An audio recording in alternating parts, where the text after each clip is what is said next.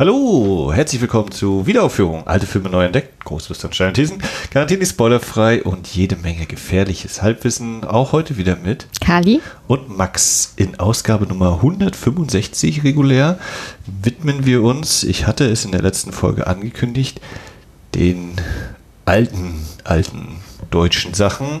Und zwar werden wir heute sprechen über Orlaks Hände aus dem Jahr 1924 von Robert Wiene. Aber bevor es soweit ist, gibt es wieder so ein bisschen Allgemeines. Hm. ich bin nämlich in der letzten Zeit über zwei neue Podcasts gestolpert. Äh, zum einen What to Watch. Das macht die Mareike und zwar ausgehend von der sogenannten What to Watch Challenge, äh, die vor allem bei Letterboxd stattfindet. Also die Was kann man gucken? Äh, Herausforderung, wo es für sowohl ähm, monatlich ein Thema gibt, ein übergeordnetes, als auch dann jeweils jede Woche, also 52 Wochen, ein Film basierend auf einem bestimmten Thema. Zum Beispiel? Also jetzt im, im Januar, das hinter uns liegt, war das Thema Japanuary und dann war, glaube ich, ein Anime und noch drei andere Sachen. Mhm. äh, jetzt war irgendwie der Trans-Monat oder so. Im Filme mit einem Transmenschen. Also, ja. Äh, wenn ihr mehr wissen wollt über die What to Watch Challenge, dann könnt ihr auf ähm, die Webseite gehen, die ich äh, mit Sicherheit in die Folgenbeschreibung packen werde. Ich war nämlich diesmal clever, ich habe mir schon jetzt einen Entwurf angelegt der Folge. Uh. Da schon die Links reinkopiert. ähm, Genau, da gibt es mehr zur What to Watch Challenge. Wer selber da noch teilmachen, teilnehmen möchte, mitmachen möchte, sich Filminspiration holen möchte und so weiter und so fort, kann das machen. Oder bei Twitter unter dem Hashtag WTW Challenge äh, rumgucken. Das ist der eine Podcast. Der steckt auch wirklich noch äh, in den Anfängen, weil, glaube ich, zu dem Zeitpunkt, den wir jetzt aufnehmen, ist die äh, die, Null, Null, die Nullnummer erschienen und die erste Folge eben zu der, zum Januar, zum Japanuary. Und der andere Podcast, das ist auch ein äh, Pärchen, die sind mindestens zusammen, ich weiß nicht, ob sie verheiratet sind. Und der heißt Nachtmare. Und äh, wie man sich vielleicht von diesem Titel ausdenken kann, wollen die so in Richtung Horror, Grusel, äh, solche Sachen gehen haben jetzt schon ein paar Folgen rausgebracht, unter anderem zur Chucky-Reihe und jetzt ganz frisch habe ich noch nicht gehört zu The Lodge eine Besprechung. Ähm, die sind nicht bei Twitter, aber bei Instagram als Nachtmare-Podcast findet man die da. Ähm, ja, da höre ich jetzt, oder die habe ich mir jetzt abonniert neu und bin jetzt so bei irgendwie, ich glaube, 50 abonnierten, hauptsächlich deutschsprachigen Film-Podcasts. Ich glaube, bei Nachtmare habe ich auch reingehört mit. Uh. Hm. Kommt mir doch sehr bekannt vor mit den Chucky-Gesprächen. Ja, und äh, wir haben natürlich auch, oder du mit mir dann, äh, ich weiß gar nicht, äh, noch die Sänoase. Da haben wir jetzt ja mal einen Film rausgesucht mit dem Vagabond, die Serie, die man bei Netflix gucken kann, irgendwie sensationelle Abrufzahlen hat im Verhältnis. Ja, da haben wir einen neuen Rekord aufgestellt. Ich bin ganz begeistert und irgendwie äh, jedes Mal, wenn ich raufgucke, ist das Ziel ja noch höher. Äh, ja, und das andere, was wir jetzt noch genau besprochen hatten, war der relativ junge koreanische Film The Divine Fury. Kann man bei der Serienoase nachhören.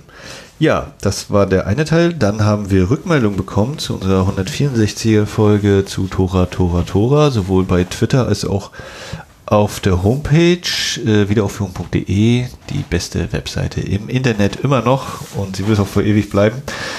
Und zwar hat da unter anderem der Marius kommentiert, äh, das habe ich auch schon kurz beantwortet, aber du wolltest auch noch irgendwie zwei, drei Worte dazu verlieren. Na, ich wollte auf jeden Fall nochmal Danke sagen für die Rückmeldung. Es ist ja auch selten, dass man Rückmeldungen kriegt und ich finde es auch schön, wenn es auch mal positive Rückmeldungen sind. Und ich fühlte mich in seine, gerade bei Marius, sehr verstanden, tatsächlich weil er doch, weil ich das Gefühl hatte, dass wir uns in der Hinsicht ja sehr gut verstehen. Äh, vor allen Dingen, weil er mir zugestimmt hat. Da freue ich mich ja immer wieder, wenn das passiert, ähm, dass er ähm, Flex von Other Fathers, äh, ja, Flex of Our Fathers. Flex of Our Fathers. Oder ja, jetzt diese, ja. Flex of Our Fathers auf jeden Fall von Clint Eastwood auch so pathetisch fand und äh, er hat mir sehr viel Hoffnung gegeben, als er meinte, dass das vom weiter deutlich angenehmer und besser ist und dementsprechend habe ich den wieder auf meine äh, Watchlist draufgesetzt und freue mich auf jeden Fall, den demnächst mal äh, sichten zu können tatsächlich. Äh, außerdem auch die, die Empfehlung, die gegeben sind auch sehr schön. Davon hat von diesen Kriegsfilmen, hat die Brücke, ähm, habe ich viel gehört, noch nie gesehen. Würde mich auf jeden Fall reizen. Und äh, 0815 oder Strafbataillon 999 äh, habe ich noch nie gehört vorher. Das ist mal für mich komplett neu. Also 0815 habe ich auch nicht gesehen. Ich meine, das ist irgendwie so ein relativ also episch von der Laufzeit her, ist glaube ich zwei oder drei Teile oder vier. Irgendwie sowas. Mhm. Bei dem Strafbataillon ist bei mir auch eher ein großer weißer Fleck. Keine Ahnung. Aber er hat uns auch noch seine Letterbox-Liste verlinkt und von daher äh, finde ich das ziemlich cool, dass wir uns ein bisschen orientieren können, wenn wir Bock auf das Genre haben. Also, ja. also vielen Dank, Marius, an dieser Stelle. Ja, mal gucken, ob wir irgendwann so in diese Jahreszahlregion kommen. Mein Plan für dieses Jahr geht, glaube ich, eher maximal so bis Richtung 1950 als jüngeres aber mal gucken, wie sich das Jahr entwickelt. Weiß ich ja auch noch nicht. Ja, dann muss ich wohl die Jüngeren reinholen. ähm, äh. Ja, und dann hat auch Dennis nochmal geschrieben gehabt und hat uns dann sozusagen, weil wir ja über Richard Fleischer gesprochen hatten, den Zug Noir-Film The Narrow Margin empfohlen. Ähm, sagt mir auch noch nichts. Äh, müssen wir mal einen Blick riskieren. Auf jeden Fall danke für ja, den Vorschlag. Also, also ich behaupte, über den Titel bin ich irgendwann mal mindestens beim Überfliegen der Richard Fleischer Filmografie gestoßen, aber habe den auf jeden Fall auch noch nicht gesehen. Behaupte ich. Aber ich beide mich erinnern zu können, dass auf Twitter, der das auch noch geschrieben hat, dass Last Man Standing, glaube ich, nichts für mich ist, wo ich dachte so, ja, glaubst du, glaubst du, lieber Dennis. Ja. Das finden wir ja nochmal raus, ne? Ja. Ja, das dazu? Ja. Alles klar. Ja, wir werden jetzt gleich äh, Orlaks Hände gucken, ein Film von Robert Wiene mit Konrad Veit in der Hauptrolle. Äh, was ich bisher so darüber gehört, schrägstrich gelesen habe, ist, äh, es geht um einen Pianisten, der durch einen Unfall seine Hände verliert und dann in großen Anführungszeichen böse Hände angeschraubt bekommt und äh, ja, dann mal gucken. Hast du noch irgendwie weiter irgendwelche Verbindungen, Gedanken, Erwartungen? Äh, Tatsächlich weniger. Ich betrete ja sozusagen damit auch wirklich Neuland. Ich bin gerade beim alten deutschen Kino, habe ich ja, glaube ich, so gut wie gar keine Erfahrung, gerade aus der Ära. Das äh, ist, glaube ich, nicht mal gelogen, das ist so. Ähm, ich bin auf jeden Fall gespannt, auch weil ich auch schon lange keinen Stummfilm mehr gesehen habe.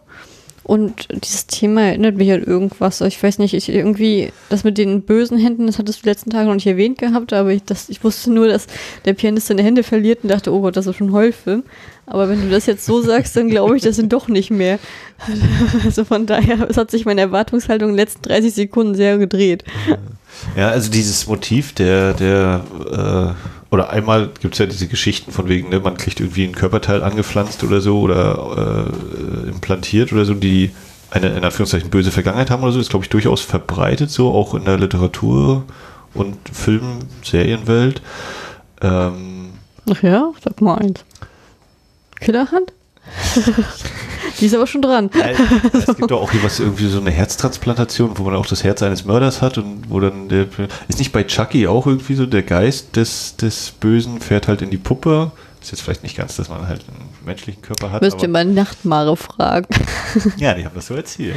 Original Chucky habe ich ja nicht gesehen. Ähm, nee, ich, ich habe ihn gesehen, aber schon so lange her, dass ich äh, gar nicht mehr darauf reagieren kann. Das Motiv der, der, der, der Verlust der Hand äh, ist auf jeden Fall ganz groß natürlich bei Krieg der Sterne. Ne? Sowohl Luke äh, verliert seine Hand, als auch äh, Anakin Skywalker, wo der noch ein bisschen mehr Körperteile verliert. ähm, ne? Aber und ich habe irgendwie so ein dezentes Déjà-vu, als hätte ich mit Christian auch schon mal, da habe ich irgendwann auch mal Star Wars in die Runde geworfen. Äh, da war das auch hier von wegen Hand verlieren oder eben Körperteil verlieren und irgendwie ersetzt bekommen oder ausgetauscht und solche Geschichten. Also das kommt auf jeden Fall öfter mal vor, behaupte ich. Das äh, existiert so in der Welt. Ähm, in Anführungszeichen lustig ist, dass, äh, wenn die Folge das klappt, kommt es hier am Sonntag, den 23. Februar raus und am Mittwoch, den 26. Februar, wenn ihr diese Folge also rechtzeitig hört und auch noch in Rostock seid, irgendwo in der Gegend, am Mittwoch, den 26. Februar, gibt es einen Robert Wiene-Film mit Konrad Veit, der ist aber von 1920, das Kabinett des Dr. Caligari, bei uns auf der großen Leinwand zu sehen in Rostock, im Lichtspieltheater Wundervoll, der Frieda 23 um 20 Uhr. Da war ja auch eine kleine Einführung, dann mit noch mehr Input aus der Filmografie dieser beiden Menschen. Also, weil ich den Film habe ich jetzt auch noch nicht gesehen, die, die Orlax-Hände. Was erwartest du denn? Ähm, ja, so. Also ich weiß, das Kabinett des Dr. Caligari hätte ich damals bei der Sturmfilmnacht gesehen. Ähm, ich auch, ich glaube, ich war da mit. fand ich ziemlich gut, äh, so relativ düster und eben vor allem relativ fantasievoll ja auch, also mit den ganzen verzerrten Perspektiven und den ganzen schönen Bauten. Und irgendwie nehme ich, glaube ich, gerade an, dass das jetzt auch so in diese Richtung gehen könnte. Wie ist, halt so das, das Team in Anführungszeichen ja gleich ist, zwei Personen. ähm, und wie- wie ist allgemein dein Verhältnis zu Stummfilmen? Magst du Stummfilme gerne? Oder? Kann ich, also so generell kann ich das sowieso nicht sagen. Ich habe welche gesehen, an denen ich viel Freude hatte. Ich hatte welche gesehen, bei denen es mir ein bisschen schwerer fällt. Ähm, es fällt mir auch nicht immer leicht, mich darauf einzulassen. Ähm, mein persönlicher Liebling ist immer noch Der letzte Mann. Ist ja einer meiner Lieblingsfilme überhaupt auch so. Bis auf dieses blöde Nachklappende mit der blöden Texttafel. Oh, blöde Produzenten. Habe ich nicht gesehen, kann ich nichts zu sagen. Ähm, ich glaube, mein Lieblingsstummfilm ist Der General mit Buster Keaton. Das ist zum Beispiel bei mir auch eine Riesenlücke, so Buster Keaton und diese amerikanischen Sachen. Also Ja, aber ich, aber ich, aber ich würde mich auch allgemein nicht als äh, Stummfilmfreund sehen. Also das, äh, da habe ich auch noch nicht so viel Erfahrung. Deshalb stehen die meisten haben jetzt bestimmt gedacht, oh, jetzt wenn ihr Lieblingsfilme seid, dann kommt bestimmt jetzt hier unser äh, Charlie Chaplin um die Ecke. Ne? Und, Ja, ich, da hatten Christian und ich ja mal damals einen Film, da waren wir nicht ganz so angetan, weiß ich noch. Naja, und welche, weißt du noch, welcher das war? äh, das war, nein, komme ich jetzt gerade nicht drauf auf den Titel, dummerweise. Äh, nee, nee, komme ich nicht drauf. Ich, äh, welcher, welcher Film? Lichter Mit, der Großstadt war es, glaube ich, nicht. Oder welcher Film ist denn das, wo er der, der große Diktator, ne? Wo er den, wo er noch die, wo er Hitler sozusagen macht und dann mit der Weltkugel spielt, so, so, mit so einem Aber den habe Wasserball. ich auch noch nicht gesehen. Ist okay. Mhm. Naja, aber jetzt äh, gucken wir erstmal Orlax Hände. Ja, und streicheln die Katje. Ja, gleich geht's weiter mit unserer Besprechung. Und schon haben wir den Film geguckt. So schnell. Hat ja wieder super geklappt. Ähm, Orlax Hände ist, wie ich jetzt nochmal festgestellt habe, anscheinend eher ein österreichischer Film. Zumindest anscheinend in Wien produziert. Und das Filmportal listet ihn auch als österreichischen Film. Die IMDb sagt Deutschland, Österreich. Die gibt noch eine andere Produktionsfirma mit an, aber die ist auf jeden Fall nicht in den Credits dabei gewesen. Keine Ahnung. Hast du Lust, einmal zusammenzufassen, worum es in diesem Film geht? Ich finde, das hast du eigentlich schon von der Einführung von perfekt gemacht. Äh, es geht darum, dass der Starpianist Paul Orlag an einen ja, Zugunglück gerät und äh, als Folge daraus werden muss er seine Hände sozusagen lassen und der äh, da, da seine Frau den Arzt so anbettelt, äh, nutzt er die Chance, dass gerade ein Raubmörder namens Was für Masseur hingerichtet worden ist und nimmt ihm sozusagen die Hände ab und, und macht sie bei ihm ran. Und der junge Mann hat danach, verfällt nach und nach den Wahnvorstellungen, dass er immer zu Masseur sieht, würde ich sagen. Und äh, das, es scheint, als würden diese Hände ein Eigenleben entwickeln. Bam, bam, bam. Ja. Das ist meine Inhaltsangabe. So ganz spontan. Und meine erste Frage, die ich in den Raum schmeißen möchte, ist das eigentlich ein Horrorfilm? ja, pass auf, das wollte ich jetzt nämlich hier gerade, äh, das ergänzt sich sehr gut mit dem, was ich hier gerade auf dem auf der Hülle der Blu-ray lese, die bei Absolut Medien erschienen ist. In der Arte-Edition gibt es diesen Film. Hat übrigens keine FSK-Freigabe, sondern gilt als Infoprogramm. Ähm, Naja, die Töne machen die Filme ja auch schlimm.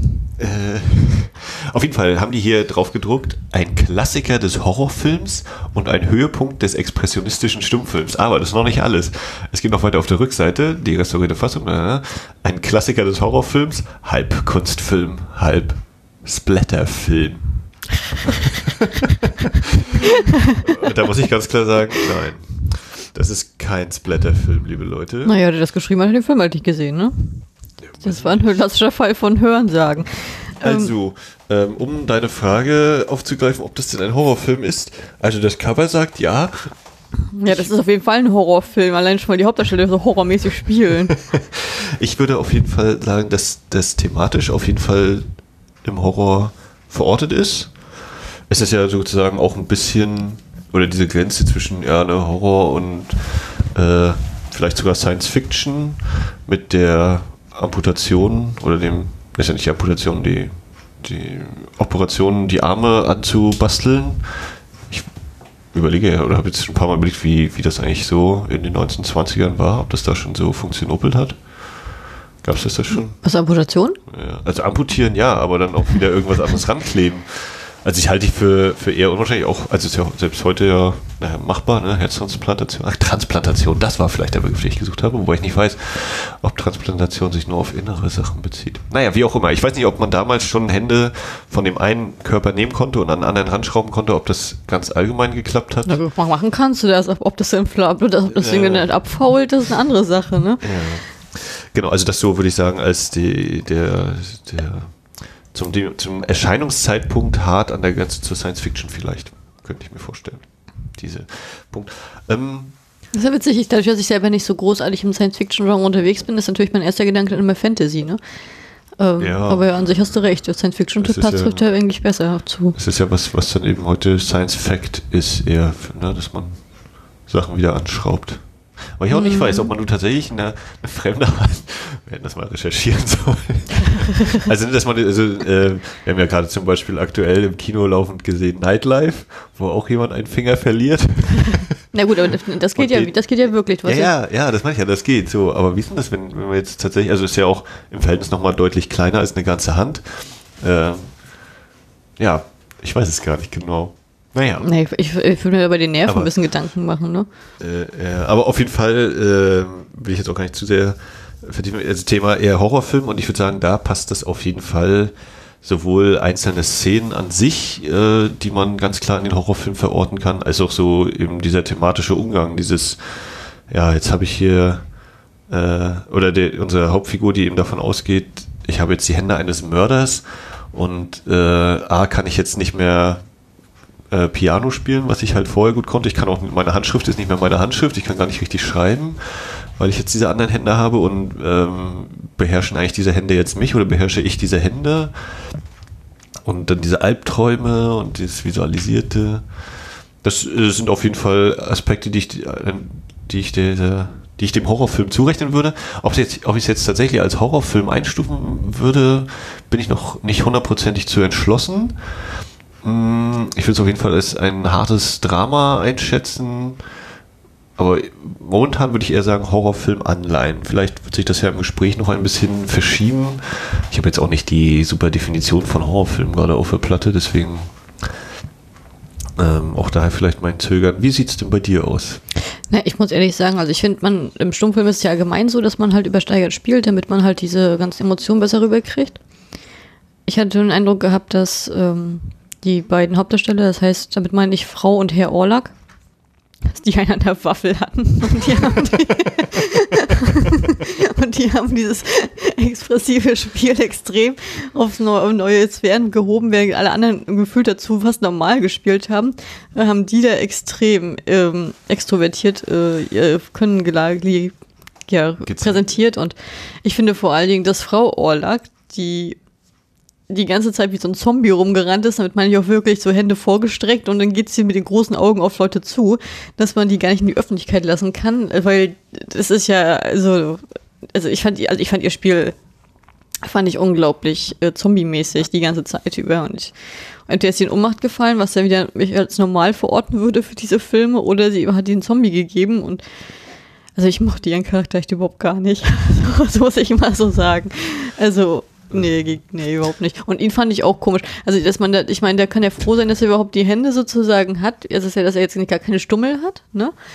Aber, aber, der, aber man muss, ist ja, ist ja klar, dass eine Transplantation, das ist ja ein größerer Eingriff, dass man da auch mal ein bisschen üben muss oder so. Und da hat, schreibt er das allererste Mal nach Jahren anscheinend und sagt, ich habe nicht die gleiche Handschrift, wo ich denke, ja, aber Junge, das musst du auch üben. Also, das war echt dieses, ja, ah, naja. Damals gab es vielleicht nicht in der Form Physiotherapie. Ja, Physiotherapie nicht, aber der hat ja wohl, der hat ja wohl hier ja. eine Feder und ein, und ein Blatt zu Hause, ne? Also.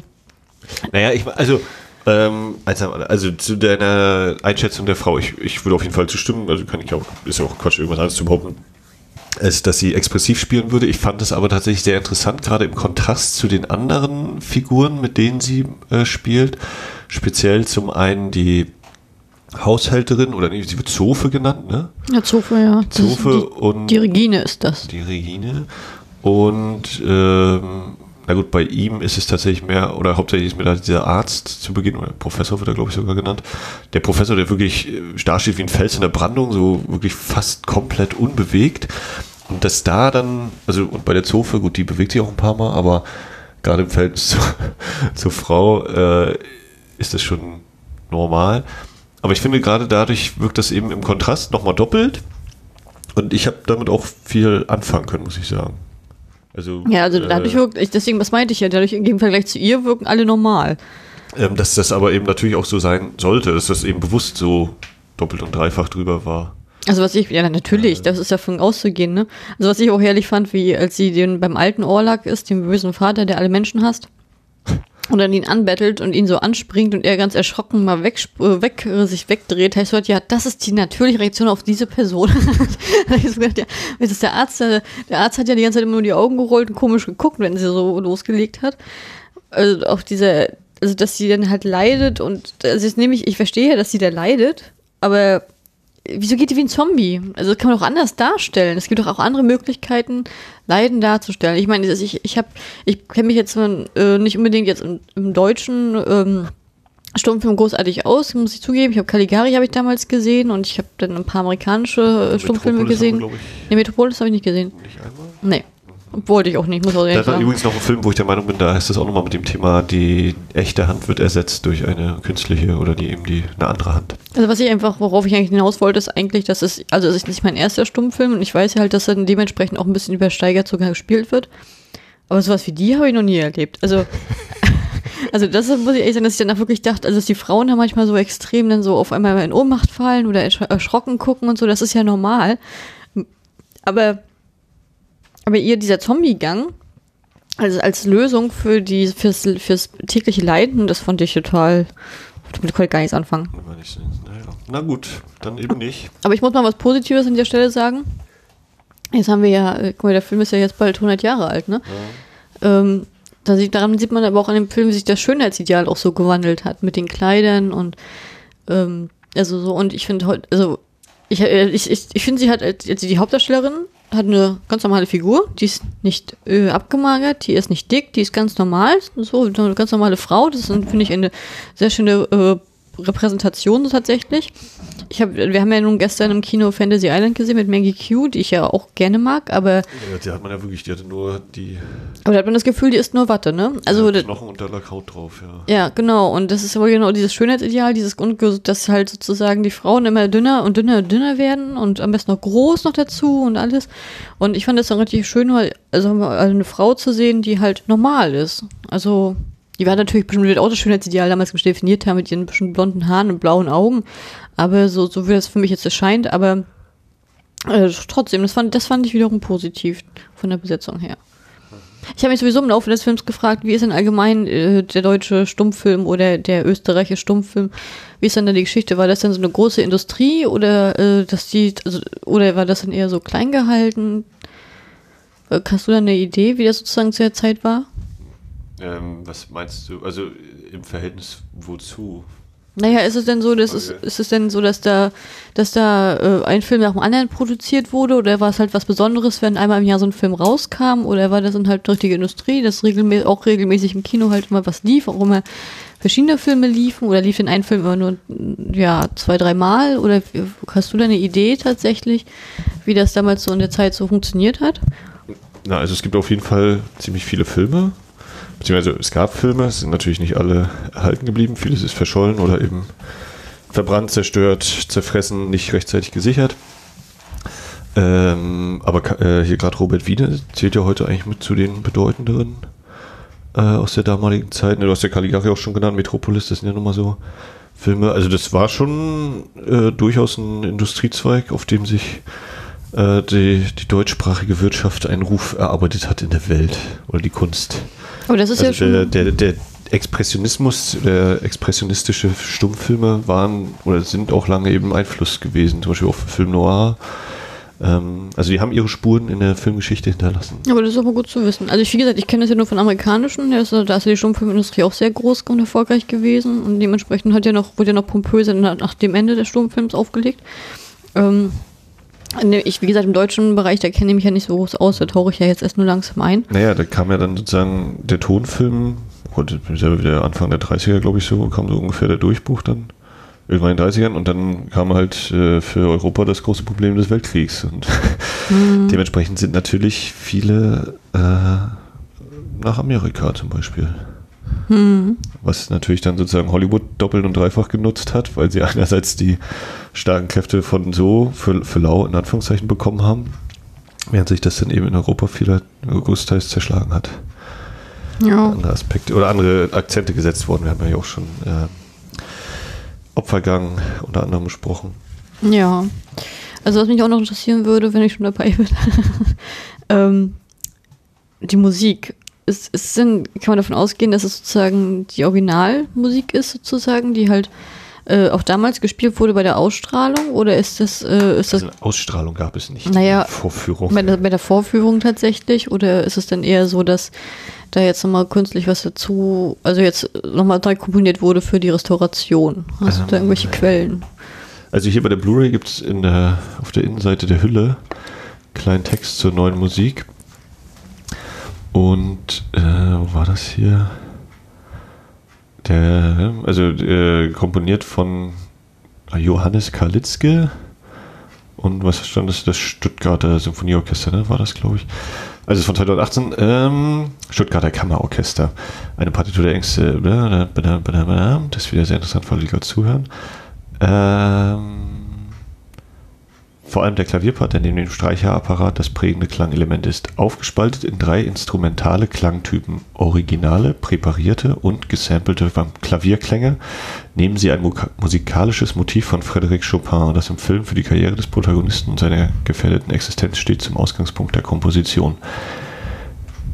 Ja. Ich habe keinerlei Ahnung, ob die originale äh, Musikkomposition in irgendeiner Form, also Notenblätter, überliefert ist, ob es da noch irgendwas gibt was ja ein Anhaltspunkt dann dafür wäre, oder ein Ausgangspunkt, aber das liest sich für mich tatsächlich eher so, die haben sich jetzt eben hier, ne, im Film sehen wir das ja immer, wenn er hier die Shellac-Platte in die Hand nimmt, Chopins, direkt wieder vergessen, welches äh, Ding, ja, ähm, dass das dann möglicherweise ein Ausgangspunkt war für die Musik, die dann hier erklingt. Na, ich fand die Musik entweder sehr ruhig und sehr stimmungsvoll, oder ich fand sie unglaublich unangenehm und belastend. Also ist wirklich so, die, gerade diesen, diesen zugespitzten, äh, dramatischen Szenen haben sie ja, das wirkt für mich, als hätten sie alles Mögliche an Instrumenten genommen, was da was da rumliegt.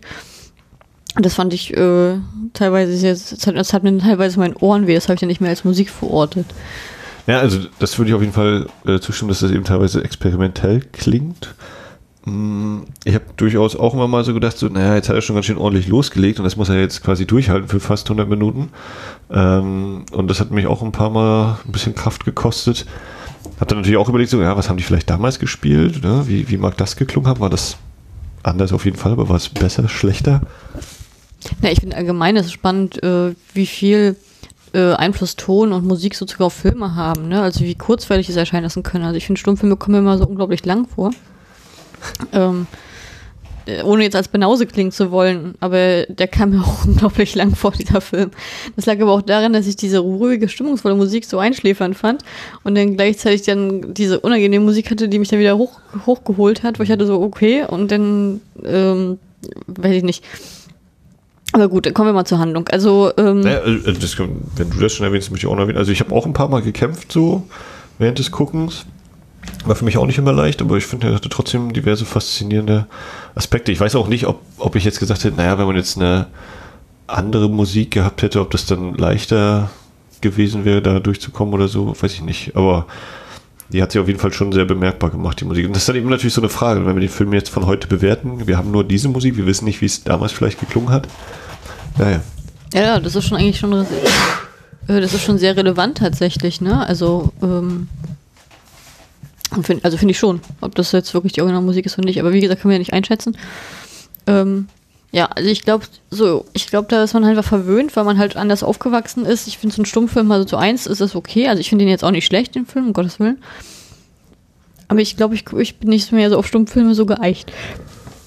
Ja, ist ja auch tatsächlich eher selten, dass man mal einen guckt. Ne? Also wenn, ich weiß nicht, wenn man jetzt tatsächlich so mal 10, 15 Jahre, also wenn man dann auch so eine Art Gewöhnungseffekt hat, aber vielleicht ist man dann auch jetzt, ne, auch in einem gewissen Alter, sind halt schon sehr stark sozialisiert oder haben eben äh, geprägt von anderer Filmform.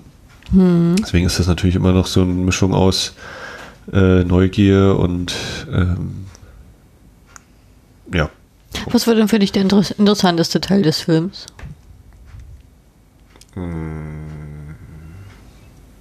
Da ist jetzt eine Frage. Ähm, also ich fand schon durchaus so von, von Orlok, wie er eben damit umgeht, was, was er jetzt damit macht mit dieser Info. Er hat jetzt halt die Hände eines Mörders und was macht das so mit ihm? Fand ich schon durchaus grundsätzlich interessant. Oder meinst du jetzt eine konkrete Szene oder also Nö, nö, thematisch? nö. Also von, vom, von den Szenen her fand, fand ich zum Beispiel mit am stärksten, wenn äh, quasi parallel läuft. Orlak geht nochmal zum Professor und sagt hier, ich möchte meine Hände wieder haben. Und der Professor hat einfach nur, ähm, also der Körper beherrscht, oder das, das Herz und der Kopf beherrschen den Körper und nicht die Hände oder irgendwie so. Ne? Und parallel dazu äh, sind die Gläubiger bei der Frau. Und die äh, um Aufschub bittet, ein Monat, eine Woche, ein Tag. Und dann ist das auch, das wird sie heute wahrscheinlich definitiv nicht so arrangieren, das Bild, dass eben sie sitzt sozusagen zur Kamera und die vier Herren stehen direkt hinter ihr so in einer Reihe. Äh, Das ist also auch von der, vom Bildaufbau total interessant an der Stelle. Und das war, ist, glaube ich, das, was ich so, was für mich so total rausgestochen, also nicht vielleicht total rausgestochen hat, weil es noch andere sehr schöne Momente gab, aber das ist so mein Dings, weil ich einerseits diese Einstellung sehr mochte, oder diese, diese Anordnung der Figuren der Gläubiger und dass das dann noch sogar äh, parallel erzählt wird mit dem Versuch von, von ihm, seine Hände wieder zu bekommen oder die jetzigen loszuwerden. Okay. Ich glaube, ich fand mich war tatsächlich hier am, am interessantesten das mit der Zofe Regina und dem Nero oder wie hieß der? Nera. Nera. ich, ja. Äh, wo die halt irgendwie was aushacken, aber man kann halt nicht einordnen, was es ist. Und äh, das habe ich schon am meisten interessiert, äh, was die jetzt, was da jetzt genau dahinter steckt tatsächlich. Von der Okay, und weswegen war das so für dich? Also was hat das ausgemacht? Einfach ist ja doch lange Zeit eher ein Nebenstrang, wenn überhaupt. Ja, Ich glaube, das liegt einfach daran, dass ich mit den Hauptdarstellern nicht warm wurde. Und die haben für mich beide normal bis gut gespielt. Und mich hat das dann interessiert, was da, was da noch kommen könnte. Also, ähm, also ich fand, ich, er hat ja versucht, äh, also er hat ja wirklich eindrücklich versucht, diese Verzweiflung darzustellen mit den Händen und dass er diesen Kampf hat gegen Mörderhände sozusagen. Und ich habe von Anfang an nicht verstanden, wo das Ganze herkommt. Ich konnte ihm da nicht ganz folgen. Ich hatte das von Anfang an das Gefühl, äh, Gefühl gehabt, dass er das alles sich so einbildet und ähm, dass das alles in seinem Kopf ist. Und wo ich dann so dachte, ja, versuch mal das, also ob er so ein sensibler Part ist, weil er ein Künstler ist oder so, keine Ahnung. Aber ich, ich fand das dann teilweise zu übersteigert und zu bizarr. Also ich, ich, ich kam mit seinem Charakter einfach nicht warm. Und das gleiche Problem, Problem hatte ich mit seiner Frau auch. Also bei den Nebencharakteren hatte ich halt das Problem überhaupt nicht gehabt. Die haben für mich halt ah, gut gespielt. Und dementsprechend war ich das halt sehr, so- also fand ich, war ich halt neugierig, wie sich das entwickelt tatsächlich. Weil ich fand ihn, habe ich die ganze Zeit immer gedacht, oh Mensch, das- ach, Mensch, das reißt sich doch mal am Riemen.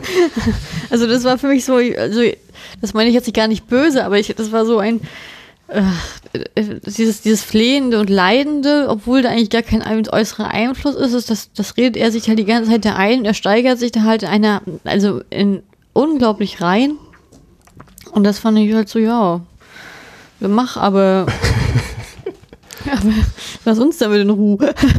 Also das war, das war, also ich, das war mir zu viel. Das war mir einfach zu viel. Ich weiß, mir ist es klar, dass man über, übersteigert spielen muss, aber andere Schauspieler, ich habe jetzt nur das Blöde, ich habe dummerweise nur das Vergleich zum amerikanischen jetzt, ne? Weil wenn ich jetzt einen Buster äh, da sehe, der ja auch gerne mal übersteigert spielt, aber, aber nicht so. Also Ja, der hat ja, glaube ich, eher immer dieses, dieses äh, fast ausdrucks, also ausdruckslos ist vielleicht falsch, aber der hat auch immer dieses, dieses Steingesicht gehabt, oder nicht? Dass er Ja, aber der hat keine Miene verzieht gerade, das war doch. Ja, aber der hat immer diese furztrockenen Blicke gehabt. Das war Ja. immer dieses, ja, aber der, ich, aber Buster Keaton habe ich auch mal sehr gern gesehen. Charlie Chaplin hat ja auch, hat, mal, hat ja auch zu doll gespielt und Charlie Chaplin ist jetzt auch nicht so meins.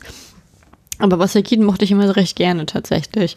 Und äh, im Vergleich dazu ist Keaton ja eine Wand. Also ja, also die, was die da hier machen, sich da kringeln und drehen und leiden und dann auch, auch in einem unglaublich langsamen Tempo. Ähm, das wirkte auf mich teilweise echt langatmig, dass ich dann teilweise echt immer so dachte, oh, jetzt reiß die doch mal zusammen, jetzt geh durch die Tür, da ist die Tür. Jetzt wird jetzt, da musste ich noch zehnmal und dreimal darum wälzen und drehen und Kreis und auch, und auch hier und auch da und Ja, äh, das ist dann vielleicht eben, also ein, ein, Teil, ein äh, Beitrag aus der Abteilung, das würde man heute so nicht mehr drehen.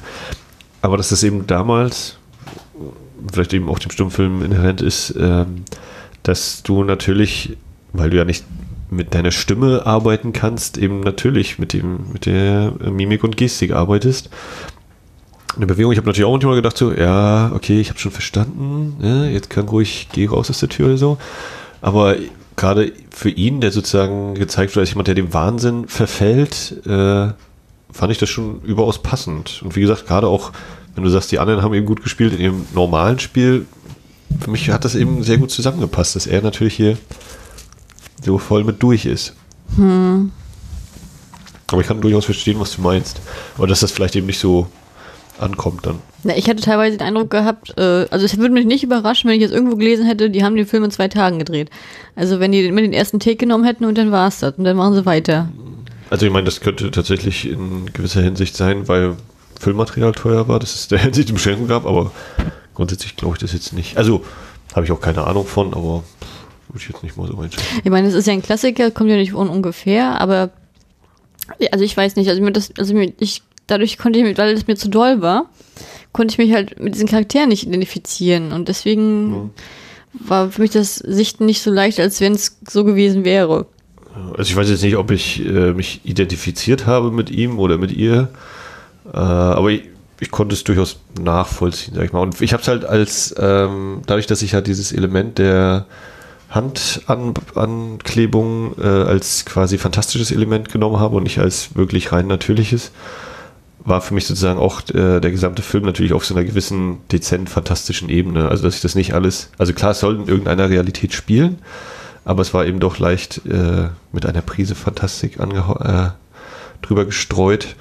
Weswegen das eben auch für mich jetzt nicht so das Problem war. Dass ich jetzt gesagt hätte, wenn, wenn der mir im, im normalen Leben über den Weg läuft, hätte ich gesagt, immer, hast du gerade heute Ausgang oder so? müssen wir, müssen wir dich den Arzt anrufen? Ja. Ähm, ja, Punkt. Ja, ich hatte, also ich, ich, was mich halt immer wieder überrascht hat, weil es ja auch immer wieder aufkam, war hier dieser Zombie-Gang von der Frau.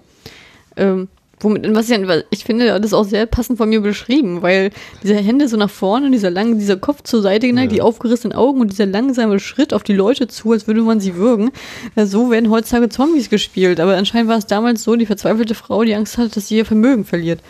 Also, oh, die Hände ihres Mannes. Fand ich vom Spiel her nicht so schön. Also. Naja. Naja, dementsprechend fand ich es ganz interessant, dass hier gerade ähm, dann sozusagen hier dieser düstere äh, Mann aus der Ecke kommt, der ja hier die Regine oder seine Fuchtel hat. Und das war ja dann das, wo ich dann dachte, so, na, wer ist denn das? Ist das jetzt der Vasseur? Mhm. Weil wir den ja nicht gesehen haben. Und ich bin ja von die ganze Zeit vom Film auf, aber beim Sichten ausgegangen, das ist wirklich der Vasseur, dass er halt immer den Geist sieht oder irgendwie so. Und dass der sich dann ihm nähert. Deswegen war ich halt irritiert, als der dann auf einmal mit der Regine geredet hat. Und das hat mich dann neugierig gemacht. Da wollte ich dann schon wissen, was ist da, was steckt da jetzt dahinter und wie ist, wie äh, ja, löst sich das alles so auf. Das fand ich schon sehr spannend in der Hinsicht. Tatsächlich. Der Regina äh, habe ich jetzt auch wenig Bedeutung bei gemessen in diesem Fall, aber mich hat diese, diese Idee an sich äh, neugierig gemacht. Weil ich fand sein Spiel zum Beispiel ziemlich gut. Also der hat auch manchmal über ein bisschen Grimassen gezogen, aber es ist halt, aber es war halt in einem normalen Rahmen. Also es ja, war halt so. Finde ich stark in der Einzelnen, wo die dann aufeinandertreffen, wenn er so den einen Mundwinkel nach oben und den anderen nach unten zieht. Sowas, was, das kann, kann ich nicht mehr ansatzweise. Man geht nur entweder oder. Das stimmt. Aber weiter im Text wollte ich nur kurz einschieben. Nee, aber das fand ich also den fand ich halt sehr, den, fand, der hat mir auch als Schauspieler sehr gern, gut gefallen, den habe ich halt gern gesehen auch. Gerade weil er ein schönes Spiel hatte, der hat, der hatte auch überlagert gespielt, aber halt nicht so expressiv überlagert, sondern das war halt schon im, im normalen Rahmen so. Und äh, dementsprechend fand ich es schon sehr spannend, vor allem auch als nachdem er den, also dann, als dann noch der Vater ins Spiel kommt, der ja relativ wenig Sendezeit zugestanden bekommt, tatsächlich. Ja, viel rumliegen. Naja, aber ähm, dann dieser garstige Papa da gezeigt, gezeigt wird, wo man sich halt fragt, na, was könnte denn zwischen dem Vater und dem Sohn vorgefallen sein, dass der Vater seinen Sohn so hasst? Nicht nur den Sohn, er hasst alle Menschen. Er ist einfach völliger Menschenhasser. Naja, aber da fragt man sich ja schon, wie kommt das? Ne? Das, muss ja eine, das muss ja eine Ursache haben. Der wird ja nicht so geboren sein, gehe ich mal von aus. Ja, ne? das hätte wahrscheinlich auch kein Kind bekommen, eigentlich. Ne? Wäre wär so mein Gedanke gewesen. So, ja, ich hasse die Menschen, lass mich ein Kind bekommen. ja, also, naja, aber das fand ich interessant. Und dann wird der, dann, der, der Papa wird ja dann äh, sozusagen ermordet. Und äh, Dann ist halt diese Sache mit den ganzen Fingerabdrücken, mit dem äh, Aulax Fingerabdrücke sind überall. Und da habe ich noch so gedacht, oh, das ist ja, die Polizei war ja damals besser als die heutige Polizei, dass die mit einer Lupe einfach sehen können, ey, das sind genau die Fingerabdrücke von dem Mörder von vor ein paar Jahren. Wie, wie. Das fand ich okay. Das, das er hatte ja gerade den Dolch mit dem X äh, in der Leiche gefunden und ist deshalb auch, wahrscheinlich hat er sich dann sofort die Fingerabdrücke in den Kopf gerufen. Und ich natürlich auch sagen würde, ja. ja, klar, okay, so kommt unschuldig ins Gefängnis, ne? Also, das ist ja ganz ehrlich. Da hat er schon ziemlich gut ermittelt, da sofort mit einer Lupe am Tisch. Aber gut, aber, Ja, aber das mir dann gestellt, aber da habe ich so gedacht, da habe ich auch so gedacht, weil er dann, wie er dann in der Ecke da steht, so unglaublich unfällig, unauffällig und die ganze Zeit auf seine Hände guckt, die Hände so zu verstecken und dieser Nervenzusammenbruch kriegt und keiner kriegt das mit, was ich auch schon erstaunlich fand. Und das war ja dieser Moment, wo ich dachte, jetzt geh endlich durch die Tür. Aber das war ja auch, er hatte die gerufen, die Polizei, ne? Ja. Also Mord. Und äh, die waren dann halt mehr mit der Leiche und dem Tatort beschäftigt, als dass sie denken, er könnte der Mörder. Also, weil sie wahrscheinlich auch gar nicht wissen, dass er diese Hände hat. naja, ne? klar. Also von daher. äh, Ja, aber da hab ich, aber ich mein Gedanke war dann halt auch so, weil er so diese Verzweiflung, diese Verzweiflung durch, bei ihm durchging, habe ich so gedacht, ja, du warst doch dabei, hast du ihn denn umgebracht oder nicht? Also wenn du, du, musst du warst doch wach, bist doch wach. Naja, aber das war ja, also das wird für uns natürlich erstmal ein bisschen ausgespart und natürlich müsste er das ja eigentlich mitgekriegt haben, aber wir haben ja auch irgendwie einmal die Szene, wo dann so nicht ganz klar ist, ist er jetzt so bei vollem Bewusstsein, also weiß er, was er jetzt getan hat und so. Ähm, es wird hier natürlich ein bisschen strapaziert, so wie viel man eben als, als äh, Zuseher da mitmacht oder mitgeht. Bei dir war das eben anscheinend eher nicht so der Fall. Äh, sondern für dich war klar, naja, das muss er mitgekriegt haben. Und bei mir war so dieses, na, der Film wird das jetzt schon gerade bewusst irgendwie ein bisschen offen lassen. Ähm, mal sehen, wie sich das dann so abgespielt hat. Na gut, aber die haben es ja relativ schnell dann doch aufgeklärt, ne, dass er die Leiche so gefunden hat. Wo ich, wo ich dann auch wieder dachte, jetzt sind sie beim Polizeirevier, okay, jetzt legen wir die Wahrheit offen. Aber die glauben mir nicht. Doch, die werden dir glauben. Dann kommt er rein, erzählt alles, bis auf die Hände, auf, die, auf die OP. Also alles, was ihn sozusagen entlasten würde, weil er das zugibt, erwähnt er nicht mal im Geständnis. Wo ich dann dachte so, ja komm, dir kann man auch nicht mehr helfen. Also, also aber das ist halt dieses, was ich allgemein nicht mag, nicht mag, das sind diese klassischen Stropes, die ich total hasse. Einfach dieses, ja kurz am Ende, dann- damit wir nochmal eine Wendung herziehen, da versuchen wir jetzt hin, hin, entgegenzukommen und jetzt machen wir nochmal was weg oder lassen wir nochmal die Hälfte aus. Wo ich denke, dann sagt das doch alles gleich und dann gucken wir mal weiter, wie das läuft. Aber in diesem Moment wusste ich auch nicht, denkt ihr denn immer noch, dass er schuldig ist in diesem Moment? Oder hat er einfach Angst, dass er nicht schuldig ist? Also ich, ich, weiß, gar nicht, ich weiß gar nicht, er warum ist er so einfach- handelt, wie er handelt. Er ist immer noch völlig fertig und glaubt, er könnte es getan haben. Also, Aus ja. meiner Sicht. Und vor allem, ich habe ja noch gedacht, Mensch, dadurch, dass der Vasseur ja so extrem hardcore gehandelt wurde, habe ich auch gedacht, das ist ein Massenmörder, dass der nur ein Wucherer, der hat ja nur einen Wucherer umgebracht beim Rausrauben, ne? Das Also, ist eigentlich auch interessant, weil, oder ich glaube heutzutage, Wucher ist offiziell ein Straftatbestand. Also hieß es, er hätte sich mit einem äh, Verbrecher, er hätte einen Verbrecher umgebracht. Ähm, ja, aber genau, eigentlich wird gesagt, irgendwie er wäre ein Mehrfachmörder oder Massenmörder oder so waren die Texttafeln, ne, die, die, die zwischen nee, ein Raubmörder. Raubmörder. Na gut, dann eben so. Ja. Naja. Und das wird dann eben so ein bisschen aufgeklärt. Ja, aber das ist ja dann trotzdem, ähm, aber das ist ja dann trotzdem eine Person, ich weiß, aber das, das ist ja dann trotzdem nicht so der hart, also ich, das, das, das klingt jetzt, also das klingt jetzt doof, wenn ich das jetzt so sage, ne, aber das wirkt, ich habe die ganze Zeit gedacht, das ist jetzt so einer, der wie bei M oder so, der die ganzen, der dann eine ganze Reihe an Spuren hinterlassen hat, dass er denkt, oh Gott, ich bin, muss morden, und das ist ja so ein Raubmord. Also ein einziger, so. Und dann dafür dreht er so frei. Also das, ich, also ich könnte mich Angenommen, angenommen, du würdest, du wärst äh, im Zug unterwegs, hättest ein Zugunglück. Und danach äh, erwachst du und dann sagt dir jemand, wir haben dir jetzt übrigens neue Hände Ich rangeschraubt. frage mich auch ehrlich gesagt, was ich im Zug gemacht haben muss, damit mir beide Hände abgenommen werden müssen. Ähm, ja, ja da, ich, da, hätte ich andere Sorgen, sag ich dir ganz ehrlich. Da hätte ich Angst, dass ich nie wieder greifen kann und was weiß ich was. Also, Jemand sagt dir, achso, das sind übrigens die Hände von dem Typen, den wir gerade hingerichtet haben.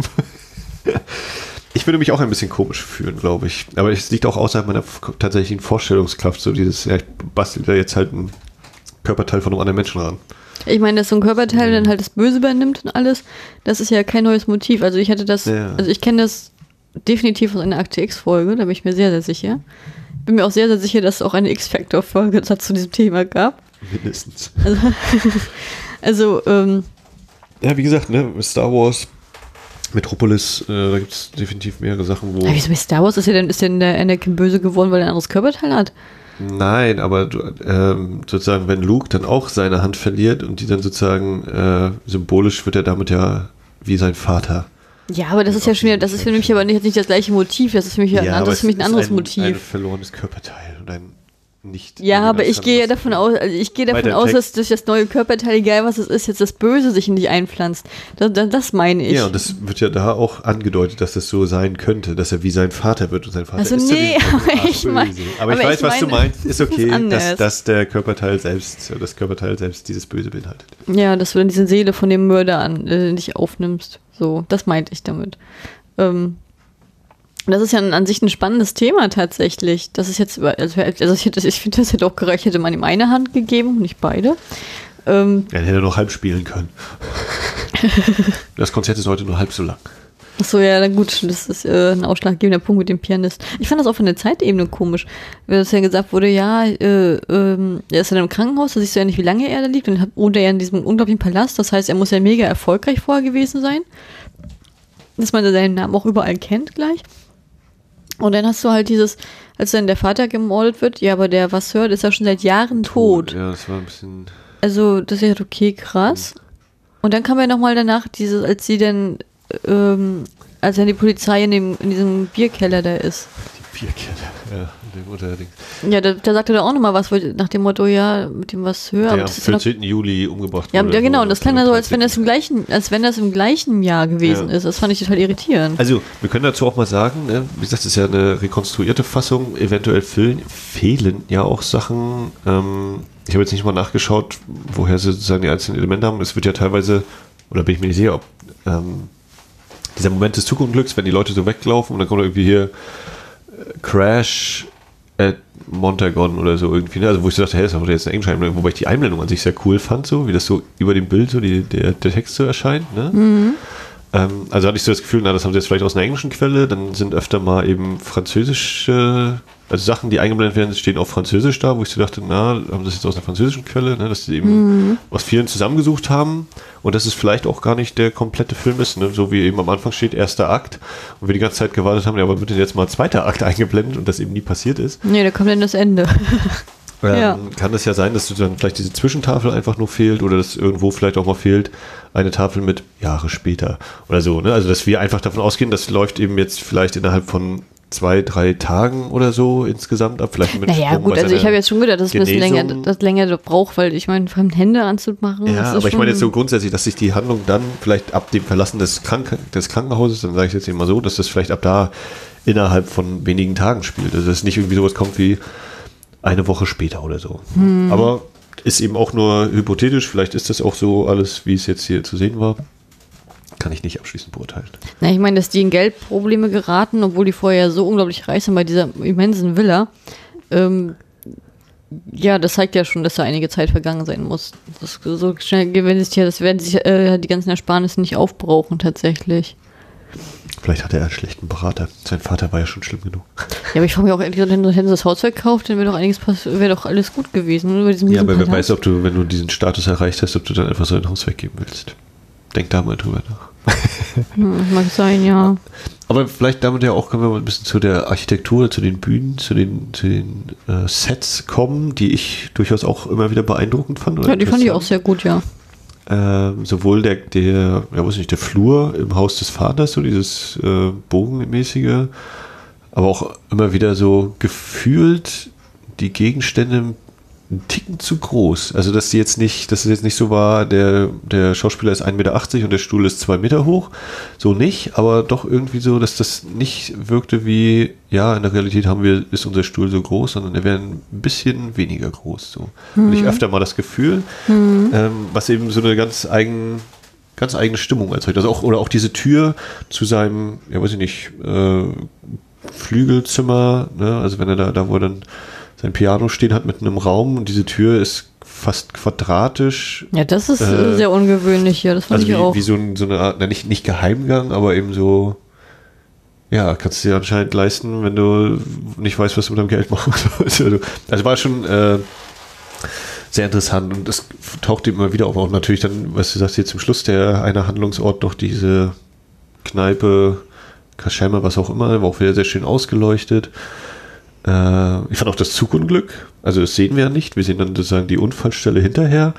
Äh, ich glaube auch, dass einmal stand noch jemand drin, der anscheinend mit einer zweiten Kamera gedreht hat, wo dann vielleicht dann später alternativ die äh, Szene verwendet worden ist. Na gut, das kann aber auch damals ein der erste Schaulustige gewesen sein. Ja, ja, klar. Aber also das fand ich eben auch total stark so, weil das nicht, oder selbst wenn es nur eine Bühne war, wirkte es für mich sehr, sehr glaubwürdig. Also dass da der, der Zug eben dieses, das Wrack da rumlag. Ja, da kann ich nicht äh, mit dir argumentieren. Das finde ich jetzt nicht genauso. Ich fand, die haben das alles, also die Kulissen fand ich alle sehr gut. Und auch mit einer ordentlichen Anzahl an Statisten in der Szene, ne? wie viele da so rumlaufen. Wie gesagt, auch die eine Frau, die auf die Trage gelegt wird, sich dann nochmal kurz den Hut zurecht macht und sich dann still hinlegt. die war auch lustig. Äh, nee, aber das fand ich schon immer wieder beeindruckend. Also es macht schon viel aus, das merke ich immer wieder, ne? weil wir jetzt auch gerade, hat es ja gesagt, wir haben Fantasy Island gerade geguckt, wo ich auch manchmal dachte, ja, die stehen jetzt hier zwar, aber das dahinter sieht irgendwie stark aus wie nicht echt oder zumindest reinge, also vielleicht echt gefilmt, aber halt reingeklebt. Und äh, hier hast du halt die ganze Zeit das Gefühl, oder ab und zu habe ich so überlegt, na, ist das jetzt vielleicht doch mal tatsächlich auf einer Straße oder ist das doch alles gebaut und wenn es gebaut ist, krass, kann ich mir heute kaum noch so vorstellen. Ja. Mhm. Hast du also nichts weiter zu ergänzen, merke ich dieser Reaktion. Nee, ich stimme, ich, ich, stimme ja, ich stimme dir ja zu. Ich fand die Kulissen wirklich sehr, sehr cool gemacht. Auch den Ratskeller und so. Ich finde, das hat schon ein richtig eigenes Flair gehabt. Und auch mit diesem überlagerten, mehr großen, das habe ich auch so gesehen. Ich habe es am Anfang gar nicht erkannt, zum Beispiel, dass dieses riesige quadratische im Hintergrund eine Tür ist. Ich habe gedacht, das ist das kleine, der, der, der Stuhl daneben ist die Tür. Also ich habe gedacht, das ist ein Regal. Also, ja, ich war irritiert, als hier eine Frau da durchkam. Das war äh, ein Anblick, den man nicht alle Tage sieht tatsächlich. Es hat schon ein bisschen Palastanzüge gehabt. Ich, ich fand auch das, das Haus von dem Vater, was du meinst, mit diesem, mit dem langen Gang, das hat schon ein bisschen so Kirchen. Züge ja. gehabt, so als wenn du eine Krypte lang gehst oder so. Jetzt zur Beichte gehen. Ja, der, der, Vater saß ja auch da auf diesem Thronartig, also sowohl der, der Stuhl selbst sah so ein bisschen wie ein Thron aus und der war ja auch innerhalb des Raumes irgendwie nochmal ein, zwei Stufen erhöht. Also da habe ich dann auch so gesagt, ja, er sitzt da jetzt wie ein König den ganzen Tag in seinem Haus rum und sagt, ich hasse Menschen, ich hasse Menschen. Ja. Also das Leben muss ja auch sehr eintönig sein da für ihn. Äh, ich fand auch Aber natürlich eben eine sehr spezielle, ne? also das, das macht schon viel aus, wie eben sozusagen die Bühne dann gleich so viel miterzählt hat in dem Fall. Wenn du sagst, ne, so kirchlich und dann komme ich hier mit dem Thron um die Ecke. Das sind ja schon alles so Sachen, die dann bewusst, unbewusst dazu geschrieben werden. Ne, ich fand auch sozusagen an dem Haus von den Haupt, also von den Orlaks, im, ähm, da, das war auch alles so, so, so spärlich, also zwar pompös, aber spärlich eingerichtet und es wirkte auf mich äußerst ungemütlich. Also in der Sicht war es mal schön, dass die, also, als sie dann diesen äh, gefühlt 2000 Blumen da auf dem Tisch liegen hat und die im Zimmer im Haus verteilt, um die ein bisschen ähm, Stimmung einzujagen. Ich finde, das war schon sehr schön. Das, hast, das hat man ja auch gemerkt, dass in dem Arm mit der Armut war das halt nicht mehr. Da hast du noch dieses kalte, dieses kalte Flair gehabt, da gab es sowas nicht mehr. Dafür konnten sich halt in, in diesem Fall anscheinend nicht mehr leisten oder ähnliches. Oh. Ja. Ja. Natürlich gerade, was sonst noch so. Also, was ich, um nochmal ganz kurz auf das Schauspiel zurückzukommen, gerade bei Konrad Veit fand ich, ähm, auch im Kontrast zu den anderen Schauspielern, die meist sehr, in Anführungszeichen, glatte oder ja nicht konturlos ist Quatsch, aber doch eher sehr glatte Gesichter hatten, wie sehr er dann auch so mit, äh, wie man seine Adern, wie die sich immer wieder abgehoben haben, gerade im Gesicht auch oder auch bei den Händen, ich dann glaube, dass die nicht normal so aussehen, sondern dass er da ordentlich mal ein bisschen äh, angespannt hat, dass die Adern noch mehr hervortreten. Das finde ich immer noch beeindruckend. Auch so eine kleine Sache. Ja. Also insgesamt, wie gesagt, auch wenn es immer mal ein bisschen nicht so leicht war, sich da mit denen mitzugucken, äh, habe ich den, fand ich ihn trotzdem ziemlich reizvoll. Fand ich sehr interessant. Wie fand das eigentlich die große Auflösung nachher? Also ich habe schon so ein bisschen damit gerechnet, dass äh, es vielleicht doch ein bisschen anders. Also es hätte natürlich so ein richtig düsteres Ende werden können, wurde es nicht. Ähm, dann natürlich jetzt auch überlegen, wie schlimm es eigentlich ist, dass der Vater verstorben ist. Äh, ja, es ist ja dann quasi nochmal so eine Wendung ne, zu einem Kriminalfall hin, die sich ja so nicht unbedingt angedeutet hatte. Ähm, und ja, die fand ich, ich fand es auf jeden Fall sehr stimmungsvoll. Also gerade wenn dann auch die, die Zofe dann eben da noch mit runterkommt in den Ratskeller oder Kneipe, was auch immer, und dann noch diese Einblendung ist, wie er sie sozusagen beherrscht, ne? Der, Mhm. der andere Typ, das war nochmal ein cooler Effekt. Äh, ja, ein bisschen süß fand ich, wie sie alle ihre Pistolen immer noch so auf Nasenhöhe halten. Wo wir auch erkennen hier, aha, okay, die Polizei hat Waffen, alles klar, alles klar. Ich ja, kom- ich fand's fast komödiantisch, als dann äh, der als der Betrüger entlarvt wird und ähm, dann der Polizist, die mit einem Grinsen sozusagen diese ganzen Attrappen da abnimmt. Ja, ja, das war auch süß. Ein, ein Meta-Kommentar vielleicht zum Thema Film, dass wir hier auch alles das sehen, wie sie uns jetzt vor der Bühne äh, den ganzen Schabernack auflösen. Ja, der hat ihn durchschaut, der war clever. Der, war nicht verrückt, der Polizist. Oder Kommissar. Na gut, er kannte ihn schon, wenn er ein Stammgast ist in der Wache, was willst du Ja, machen, ja. ne? Dann musst du ja nicht gewitzt sein, wenn du weißt, ach, jetzt schon wieder der her. Ja. Jo. Oder hat er ja jahrelang in diesen Coup investiert, ne? Ja, je nachdem, wie das nur abgelaufen ist, ja, tatsächlich. Mit diesen Gummihandschuhen. und so. Na, Der hat ja schon am Anfang hinter der Tür gestanden, als er aufgewacht ist im Krankenhaus. Da geht es ja das, schon das meine ich ja los. mit, mit von wegen jahrelang, ob das nur wirklich über Jahre sich hingezogen hat oder doch nur ein paar Wochen, das äh, ist ja ein bisschen, muss ja ein bisschen vage bleiben. Mhm. Das ist mir noch nicht so richtig. Ja, naja, aber er hat sich da schon offensichtlich ganz schön was ausgedacht. Und vor allen Dingen, Ja, so richtig ja Scooby-Doo-mäßig, ne? Ja, Dieses, also- ich wäre da durchgekommen, wenn ihr Gehör nicht gewesen wärt. ja, ja, na guck mal, ne, also einerseits kann er das ja geplant haben, dass er das dem anderen anhängt, indem er eben so die Fingerabdrücke von ihm nimmt und sonst was. Aber er konnte ja gar nicht wissen, dass gerade ausgerechnet Orlak, der eben diesen reichen Vater hat, äh, bei dem Unfall seine Hände verlieren wird. Das ist ja etwas, was einfach passiert ist und daraufhin kann er den Plan eigentlich erst daraufhin ausgerichtet haben. Oh. Ja, so grob. Deswegen so diese zeitliche Abfolge, wenn man sich die mal aufmalt, könnte es da ein paar Stolperfallen geben vielleicht. Das mag sein. Aber der schien ja allgemein nicht der, der netteste Assistenztyp zu sein. Ja, das ist wahr. Das ist wahr. Und Film ist dahin schon. Ist so, und ich möchte mal an Stelle sagen, äh, mit dem Finger, ich habe ja vorhin angedeutet, hier mit dem, äh, wenn man Fingerabdrücke nur mit dem bloßen Auge wahrnimmt, dass man dann halt Unschuldige ins Gefängnis bringt. Und was ist passiert, Max? Was ist passiert? Ja, ist er ins Gefängnis gekommen? Ja, der wird so, ja, der was höher, der wird sogar ge geköpft. Stimmt. Und, und war ja schuldig. Offensichtlich nicht. Ja, das meine ich. Dass das passiert, das passiert, wenn man mit bloßen Augen Fingerabdrücke liest, meine lieben Leute. Nee, ja, es war anscheinend dann ein Indiz. Obwohl, nee, es waren ja quasi Beweise. Sie haben seine Fingerabdrücke. Sie haben halt nicht damit gerechnet, dass jemand die Fingerabdrücke nachgemacht hat. Bei auch interessant zu gewesen, ge- interessant wäre, gewesen wäre, zu wissen, wie er sich vielleicht versucht hat zu verteidigen und zu sagen, ich, ich war das nicht, also, ne, ich habe es nicht gemacht. Aber das ist reine Spekulation, das wird ja auch überhaupt nicht an, ansatzweise erzählt. Ähm, äh, jetzt sind das gerade. Genau, das Thema Todesstrafe kommt hier also vor. Wir leben zum Glück in einem Staat, in dem es die nicht mehr gibt. In anderen Staaten auf der Welt gibt es ja teilweise noch. Gab es auch mal, weil das ja hier die Arte-Edition ist, die Blu-ray.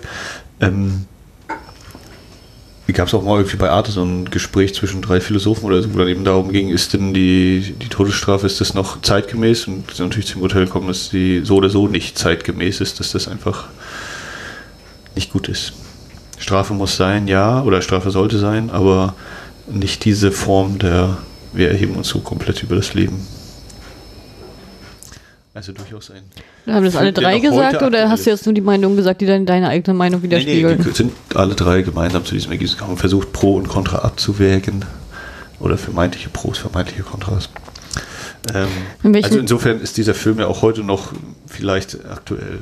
Na gut, weißt du jetzt schon, wo es noch Todesstrafen überall gibt? Na, in Amerika teilweise, weiß nicht, Indien noch, ein paar nordafrikanische Staaten, glaube ich, Saudi-Arabien oder so. Ist da nicht auch noch? Das kann sein, weiß ich nicht. Also ich weiß, in Korea gibt es auf jeden Fall noch To- äh, Ich weiß nur, Todesstrafen. habe ich also in damals beiden. durch Genial daneben gelernt, dass äh, wenn irgendein Staat sagt oder irgendein Land sagt, äh, wir schaffen die Todesstrafe ab, dass dann das Kolosseum 24 Stunden lang beleuchtet ist. Wo hast, wo hast du was gehabt? Warum bei Genial daneben? Warum leuchtete das Kolosseum am x-ten, y-sten so einfach einen Tag lang am Stück? Der Grund ist, dass die anscheinend das machen, wenn jemand die Todesstrafe abschafft. Vielleicht ist das im Detail auch nicht mehr ganz so richtig, aber irgendwie sowas war das. Also ich weiß, dass es in Korea noch die Todesstrafe gibt in beiden äh, Ländern, aber ich weiß, also zum Beispiel in Südkorea ist es äh, gefühlt. In China vielleicht auch noch? Wahrscheinlich. Äh, davon gehe ich mal aus, ne? Also, aber äh, das wird ja anders gehandhabt. Ähm, aber in, in, in Südkorea ist es, glaube ich, auch seit gefühlt 30, 40 Jahren auch nicht, nicht mehr zu einer Hinrichtung gekommen. Du hast ja in einigen Ländern sozusagen noch die Todesstrafe offiziell noch da, aber die wird halt nicht mehr angewendet, ne? Naja, genau. Und in, also wie ist denn das in Deutschland, als wir Todesstrafe hier hatten? Bis wann hatten wir hier die Todesstrafe? Und hatten wir dann immer nur Enthauptung? Hatten wir auch noch was anderes hier gehabt? Also was wie den elektrischen Stuhl zum Beispiel, das verbinde ich nur mit Amerika tatsächlich. Äh, ich würde behaupten, es gab sowas wie standrechtliche Erschießung. Ich habe keine Ahnung. Und ich würde behaupten, das gab es mindestens bis zum bis 45. Erschießung? Das ist jetzt auch außerhalb des Krieges? Ja, keine Ahnung.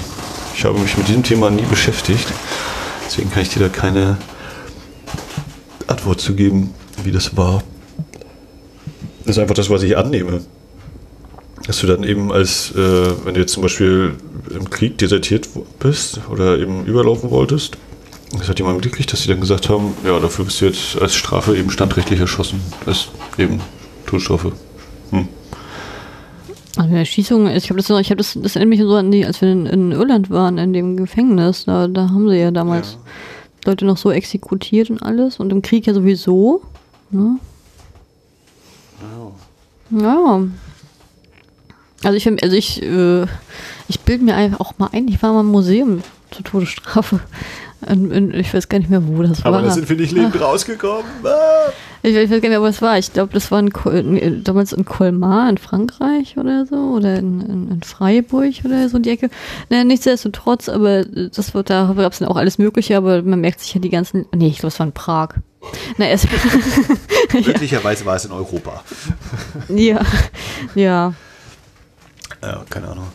Aber das ist durchaus eben, ja, ne, dafür, dass der Film 100 Jahre alt ist, ist das etwas, was vielleicht jetzt sozusagen bei uns vor der Tür nicht passiert, aber durchaus ja irgendwie noch im Bereich des Möglichen oder im Bereich der, der Realität liegt, dass sowas gibt. Sowohl die Todesstrafe als auch eben, dass jemand fälschlicherweise verurteilt wird. Ähm, die Medizin hat sich auch weiterentwickelt, was so das Thema Transplantation angeht. Ja, definitiv, ja. Wobei ich jetzt immer noch nicht sicher bin, ob tatsächlich eine fremde Hand an jemanden rangepappt wird. Weil heute wahrscheinlich dann schon eher diese künstlichen äh, Gliedmaßen ja noch stärker zum Tragen kommen. wa? Also nicht, nicht nur Prothese, wie heißt das andere, Orthese und was da nicht alles gibt. Ja, wenn das möglich wäre, dann würde man das nicht, bräuchte man ja sowas nicht. Also, Künstliche Kniegelenke. und Ja. sowas. Aber natürlich jetzt so Komplizante. Hm. Naja, also auch das entwickelt sich äh, technisch stark weiter. Wenn man diesen Podcast also in fünf bis zehn Jahren hört, äh, wird man darüber vielleicht lachen, was wir hier gerade geäußert haben für rückständige Methoden.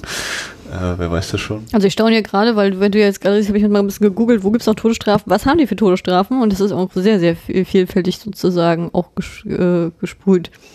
Also Indien hat auf jeden Fall noch, Indonesien hat noch, Irak, Iran hat das, Israel das auf jeden Fall auch noch.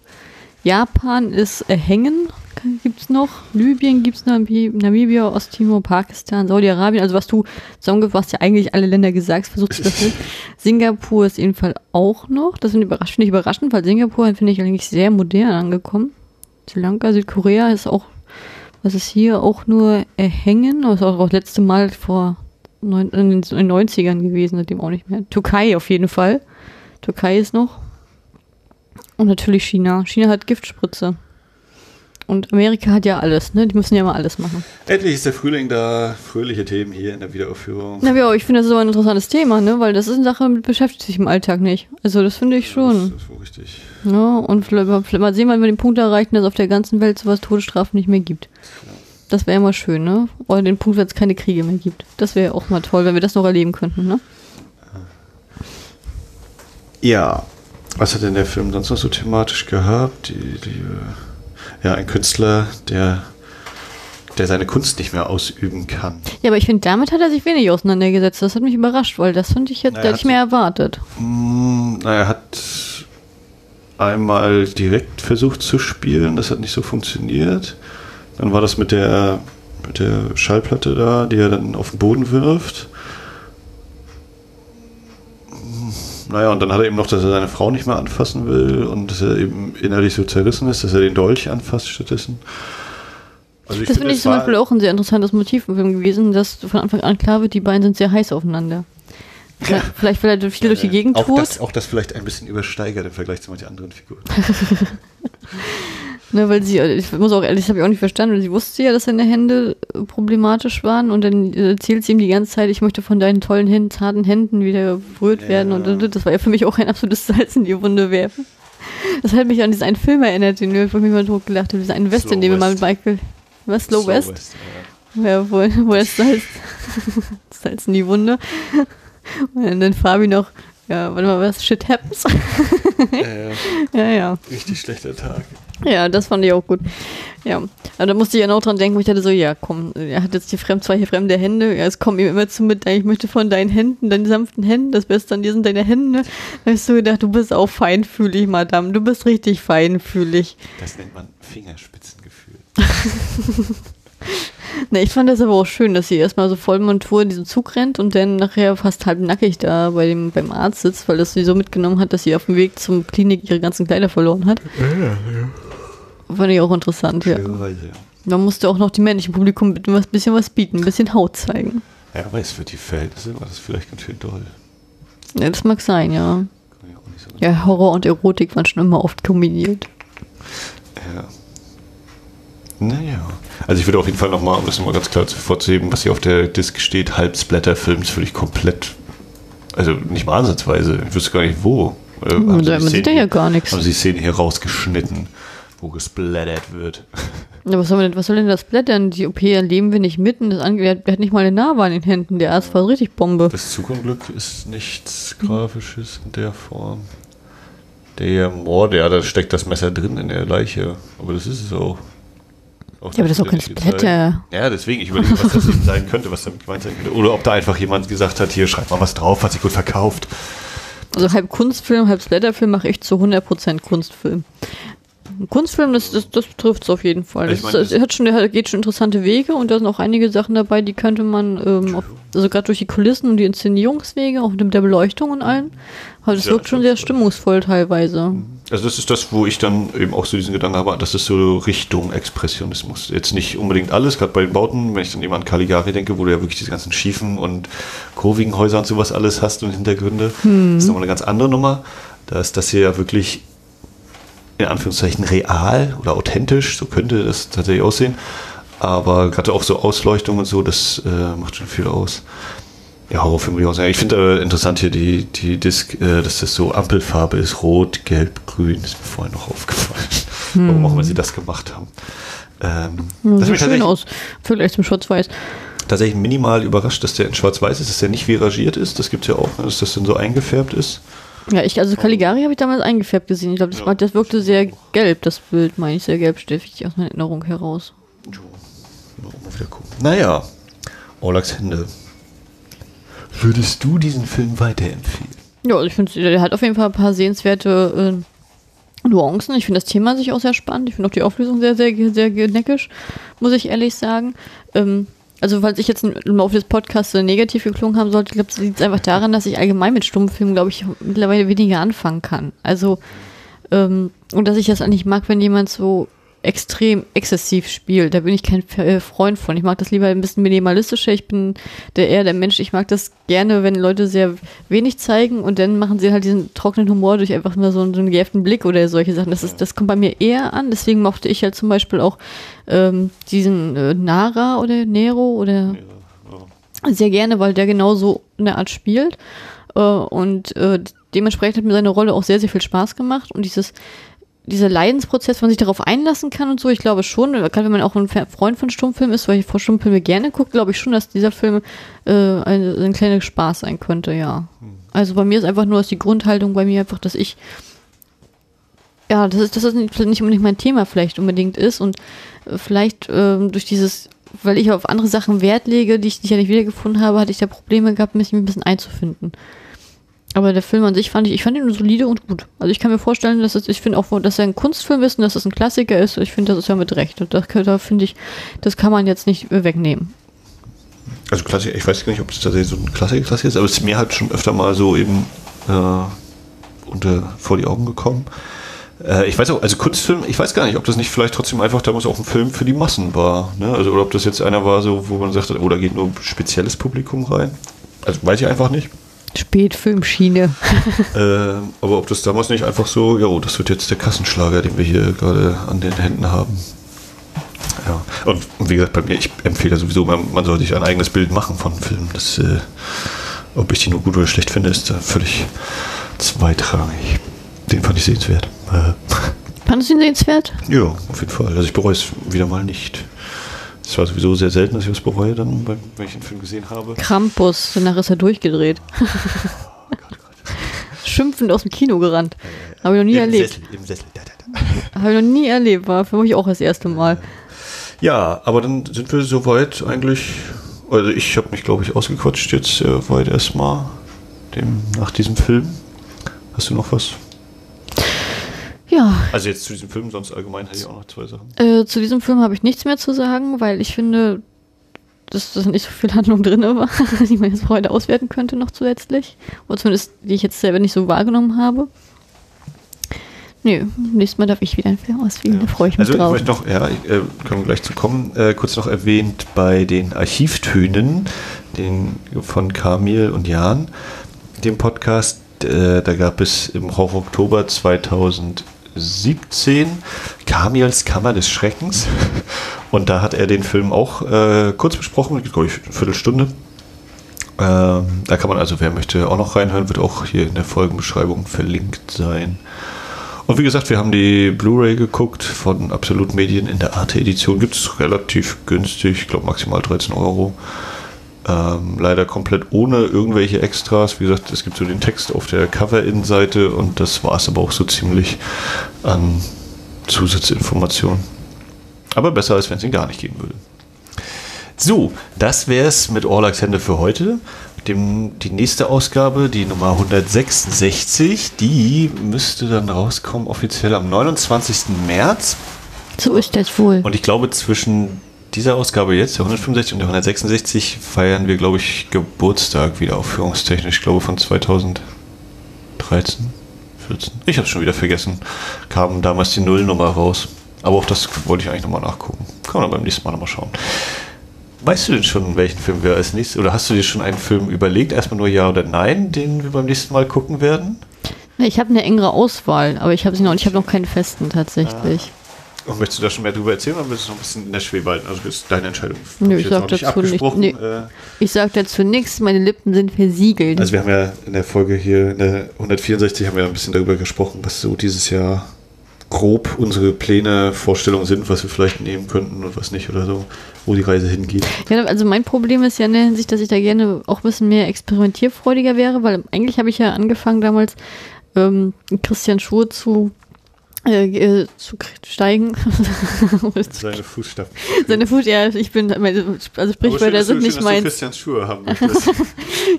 Naja, reinpasst nicht auf jeden Fall. ähm, ja, also ich mit Sprichwörtern, das ist immer eine Katastrophe. Ja, eigentlich war ja mein Ansinn immer, dass ich gerne internationale Filme besprechen möchte, dass halt mal Filme aus allen möglichen Ländern mal reinkommen und so, das ist ja mal so meins. Ich habe persönlich das Problem, dass ich meinem eigenen Anspruch immer zum Opfer falle, weil ich automatisch immer allgemein mich immer wie so ein Magnet zum asiatischen Markt hingezogen fühle. Und äh, das würde ich zwar gern wegnehmen, aber das fällt mir unglaublich schwer, weil ich ja privat auch nur asiatisch gucke, alles Mögliche. Also von daher muss ich mal gucken, ob ich äh, mich aus dieser Sphäre fürs nächste Mal ein bisschen rausgehoben kriege oder nicht, aber mal gucken. Da bin ich noch nicht so positiv, was das angeht. Jetzt überlege ich gerade selbst, weil du das nochmal sagst. Also ich habe ja schon angekündigt gehabt, einmal gerade die Schatzkiste, Kabinett des Dr. Caligari, jetzt am 26. Februar 2020. Und im März geht es auch nach Asien, da läuft nämlich Akira Kurosawas Ran. Jetzt bin ich mit den Daten selber nicht mehr ganz sicher. Ich meine am Samstag, den 21. März um 16.30 Uhr auf Deutsch und am oha, Montag oder Dienstag ich glaube am Montag, den 23. dann im Original um 19 Uhr in der Frieda 23 im Lichtspieltheater von der Vollen Rostock. Mit einer kurzen Einführung, weil der Film dann auch mal ein bisschen länger ist. Wer da also Lust hat, kann sich also asiatisches Kino auf der großen Leinwand angucken. Ja. Ich habe letzte Zeit äh, tatsächlich, gucke, sonst gucke ich ja eigentlich immer nur Serien.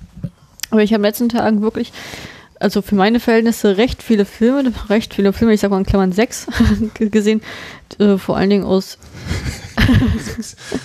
aus China und Korea. Du hast vorhin auch deutsche Filme gesehen. Die habe ich ja noch nicht, die habe ich nicht bei diesen sechs drinne. Ja, ja. Ähm, ja, die haben mir meine Netflix-Empfehlung wieder total zerschlagen. Vielen Dank für Manta Manta. Also, also ehrlich, guck mal einmal einen Elias Mabarek-Film und schon hast du den Salat, ne? nee.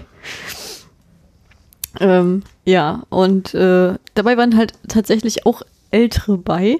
Ich sag jetzt, ich habe jetzt gerne Gänsefüßchen gezeigt, weil mit älter meine ich damit, dass sie um das Jahr 2000 rum und 2004.